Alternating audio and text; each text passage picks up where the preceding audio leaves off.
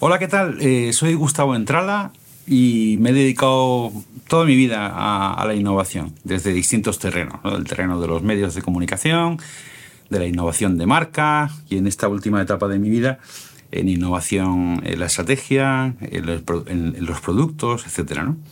Entonces, bienvenidos a este canal. Si os apetece suscribiros, eh, que ya sabéis que todo el mundo lo pide cuando empieza sus vídeos.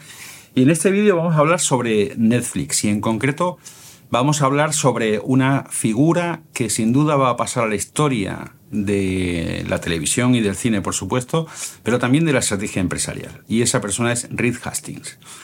He estudiado mm, sus métodos, su trayectoria profesional durante mucho tiempo. Dejaré abajo en los comentarios eh, la descripción del vídeo algunos artículos para que podáis leerlos que he escrito en el pasado.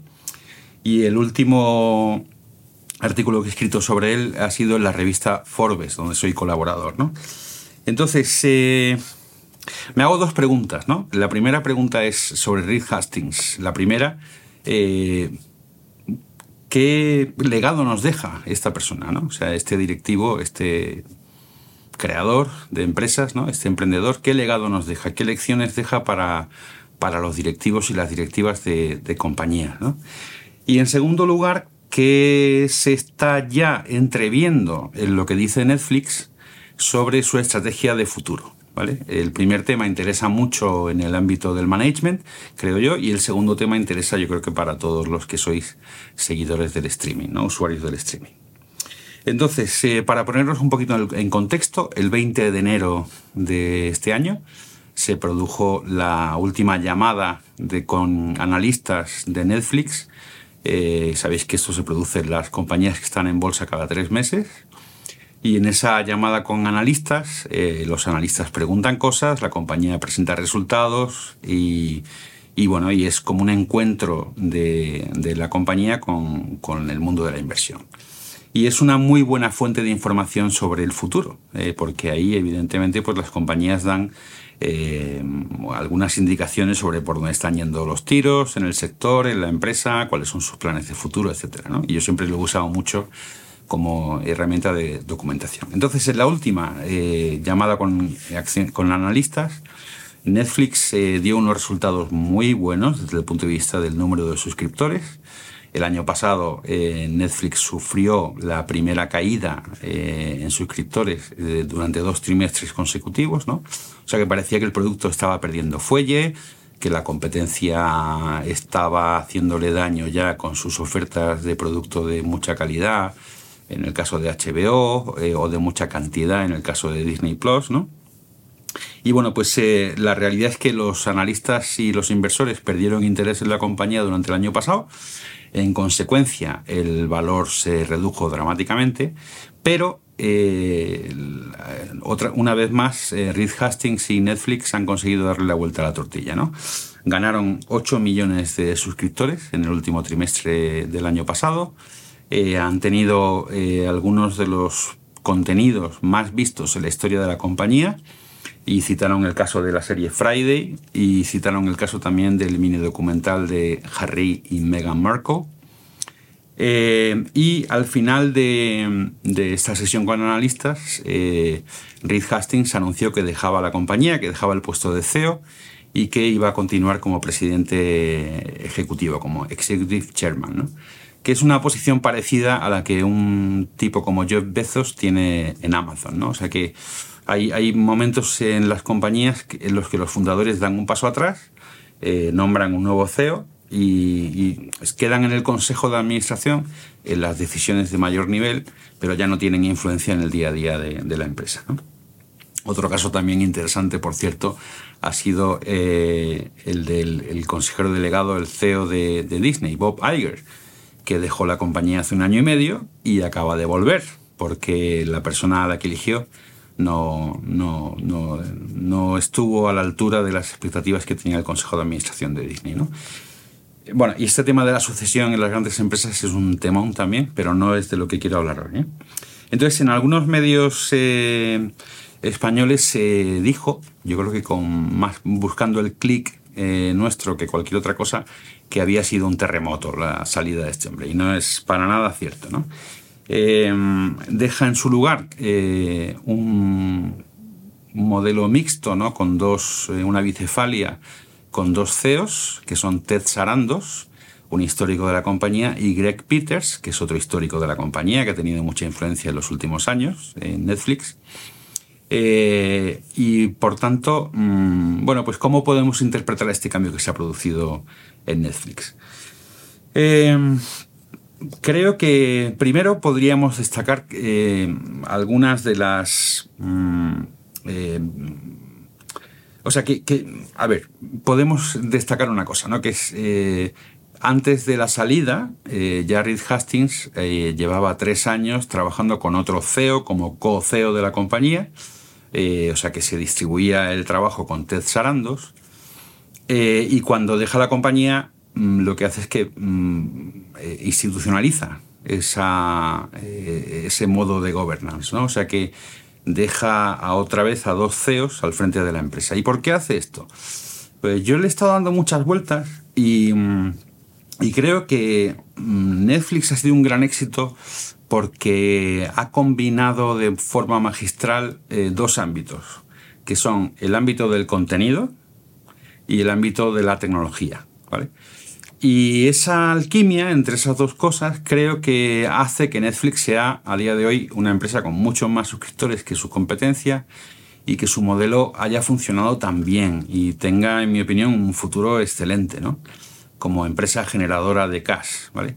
Y esa combinación, eh, ¿por qué es importante? Porque el contenido sin eh, un apoyo muy fuerte en la tecnología, en términos de los servidores, en términos de los algoritmos con los que se nos ofrece contenido, eh, no genera un mix tan interesante como el que genera Netflix. ¿no? O sea que en Netflix hay una parte muy propia del mundo de Silicon Valley, tanto en el funcionamiento del producto como en la captación de clientes, y hay una parte muy Hollywood en, la creación de contenidos. ¿no? Y por eso eh, Ted Sarandos, eh, que es el hombre de los contenidos en Netflix, sigue siendo CEO, eh, ahora que se marcha Reed Hastings, y Greg Peters es la figura más típica, es un antiguo empleado de, directivo de Google, y es la, una figura más típica del, de Silicon Valley, ¿no? o sea, con mentalidad muy ágil en la toma de decisiones, eh, con un dominio tremendo de las operaciones de la empresa, eh, con una visión muy tecnológica del futuro, etc. Eh, solo doy un par de detalles ¿no? de por qué esta combinación de la tecnología y los contenidos en Netflix ha sido un caso tan de éxito.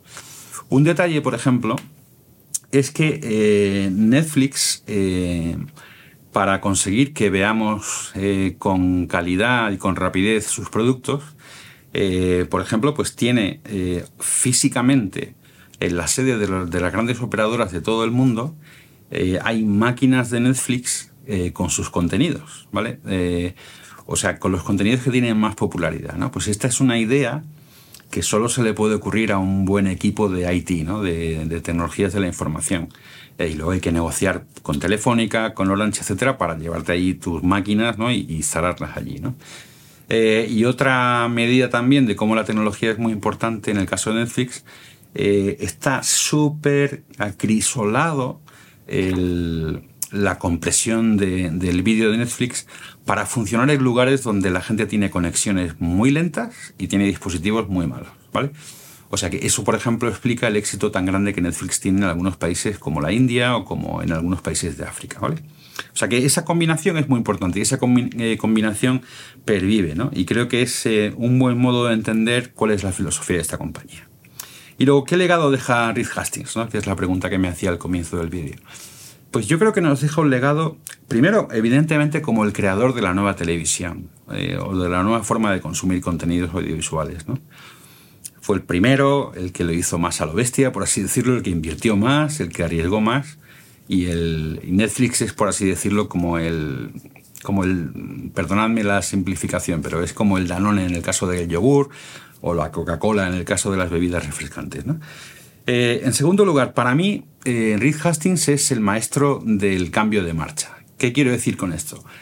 que es eh, un directivo que nos deja una lección impresionante sobre cómo eh, tener la audacia de ver los cambios que van a venir en tu sector con más tiempo que los demás, ah, con más anticipación que los demás, y tener la valentía, las agallas y la capacidad para virar eh, la orientación de tu compañía cuando sabes que, llega el momento adecuado. Eh, cuando irrumpe Netflix en el mercado, lo hace a través de un servicio mediante suscripción por correo físico, ¿vale? En el que reparten eh, DVDs por correo y nace con la ventaja competitiva de que era muy fácil devolver las películas porque solamente tenías que dejarlas en tu buzón otra vez de vuelta y no tenía eh, multas eh, por la entrega tarde de la por la devolución tardía de la película.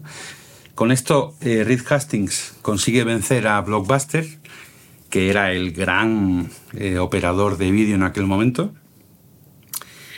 varios años después, él se da cuenta de, pese al éxito del DVD en el mercado del alquiler, que mm, era mucho más eficiente eh, distribuir películas a través de Internet. Antes que nadie se da cuenta de eso, antes que nadie empieza a pensar en, invertir en tecnología y en llegar a acuerdos con distribuidores de, con las telecoms en todo el mundo para poder hacerlo. Eh, y eso mm, conlleva el enfado de muchos de sus clientes eh, cuando se abandona no del todo la estrategia de distribución física de los DVDs y conduce a mucho desconcierto en el mercado. Eh, bueno, lo hace, da ese viraje y tiene éxito conforme por todo el mundo ya se van empezando a poder utilizar eh, conexiones de mayor velocidad. Una vez que ha hecho esto y que se ha convertido en el líder absoluto en el mercado del streaming, eh, Reed Hastings, dos años antes de que los demás viren, eh, se da cuenta de que muy bien, o sea, en ese momento los, las majors de cine cedían, licenciaban su contenido a Netflix encantadas porque recibían ingresos a cambio de esa licencia. Pero él se da cuenta de que el camino para el futuro del mercado visual es el streaming y que estos que a día de hoy eh, eran sus proveedores, pues en el día de mañana probablemente sean competidores. ¿no? Y se da cuenta además de que el modelo de negocio del streaming no se sostiene sin contenidos propios. ¿no? Eh, fijaros, por ejemplo, lo que le pasa a Spotify. Lo que, el problema que tiene financiero Spotify es que cuanto más consumimos Spotify, más dinero tiene que pagar Spotify por los derechos de esa música, de la que no es propietario. ¿no? Pues de eso se da cuenta eh, Reed Hastings y decide eh, empezar a hacer inversiones multimillonarias en contenido. ¿no? Y la gente le dice, ¿pero dónde vas? ¿Pero estás loco? Bueno, pues ese modelo se ha establecido como el modelo de más futuro en el mercado del streaming. ¿no? Y el último viraje es eh, incluso más interesante porque durante años eh, Reed Hastings dijo que Netflix nunca tendría publicidad, que eso para él era como, como un dogma interno del producto, ¿no? o sea, que era algo que, no, que él no podía modificar. Pero claro, en el entorno en el que estamos con mucha más competencia, él hace su análisis de las circunstancias del mercado y piensa, pues probablemente la siguiente apuesta es no solamente incluir publicidad, eh, en una opción de suscripción a Netflix, sino que yo creo que están pensando incluso más allá en que haya eh, una suscripción o la posibilidad de ver eh, contenido en Netflix de forma totalmente gratuita. Ahora, a día de hoy, existe una suscripción a cambio de publicidad que es la más barata, ¿vale? o sea que te, te mete anuncios al principio, en mitad y al final de una serie. y creo que eso va a funcionar muy bien tanto desde el punto de vista del negocio para Netflix por esos ingresos de publicidad como desde el punto de vista del crecimiento en usuarios.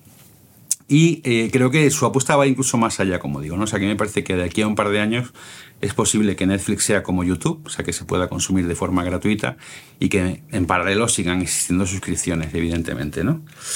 Entonces, em, ese ha sido su último gran viraje, ¿vale? Y, en fin, los analistas lo han recibido eh, con bastante satisfacción y por eso las acciones de la compañía pues están volviendo a subir otra vez.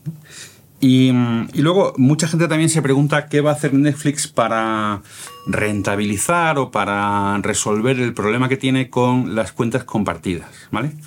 Y sabemos en este momento dos cosas, o tres cosas. La primera cosa que sabemos es que van a cometer ese tema durante este año. La segunda cosa que sabemos es que eh, ya han hecho pruebas en algunos países de Latinoamérica en concreto, en Perú y en Costa Rica, eh, de, de, la siguiente operativa. ¿vale? O sea, la operativa es, si uno de los dispositivos que está vinculado con tu cuenta como suscriptor no se activa en un mes, ese dispositivo queda bloqueado. ¿vale? Y en segundo lugar, si tú te marchas de viaje eh, y quieres, en un hotel, por ejemplo, quieres ver eh, contenidos de Netflix con tu cuenta personal en la televisión del hotel, eh, vas a tener que pedirle a Netflix que te envíe un código y ese código lo vas a recibir tú en tu móvil y lo vas a poder introducir en la televisión. Esos son los dos procedimientos de detección de cuentas que, están siendo compartidas. Y luego, eh, ¿qué va a ofrecer Netflix a las personas como yo, que tenemos a varios familiares metidos en nuestra cuenta? Eh, pues nos va a ofrecer una un aumento de la suscripción por valor de 2.99 dólares en Estados Unidos eh, para poder tener otras personas que están vinculadas con nuestra suscripción. ¿no? Pero evidentemente el objetivo que tiene esta compañía es que esas personas tengan su, propia cuenta. ¿vale? Entonces, en resumen, eh, Reed Hastings, un tipo mm, histórico para el mundo de los negocios y del management e histórico también para el mundo del entretenimiento. Segundo, que deja el modelo intacto, el modelo de gestión lo deja intacto en, la, en esa bicefalia con dos consejeros delegados, que siempre es un poquito difícil de llevar a cabo, pero en Netflix ha funcionado muy bien hasta ahora. Y en tercer lugar, que vamos hacia un Netflix, yo creo que todavía con más suscriptores, que eso sí, como dije en el, en el vídeo en el que hablé de las tendencias para este año, creo que va a racionalizar mucho las inversiones que hacen contenido. ¿no? O sea que veremos quizá menos novedades, menos experimentos, menos pruebas y contenido de un poquito de mayor calidad. Muchas gracias, eh, os agradeceré si podéis que os suscribáis a este canal y estaré encantado de recibir vuestros comentarios, preguntas, eh, contraargumentos a lo que he dicho, lo que queráis.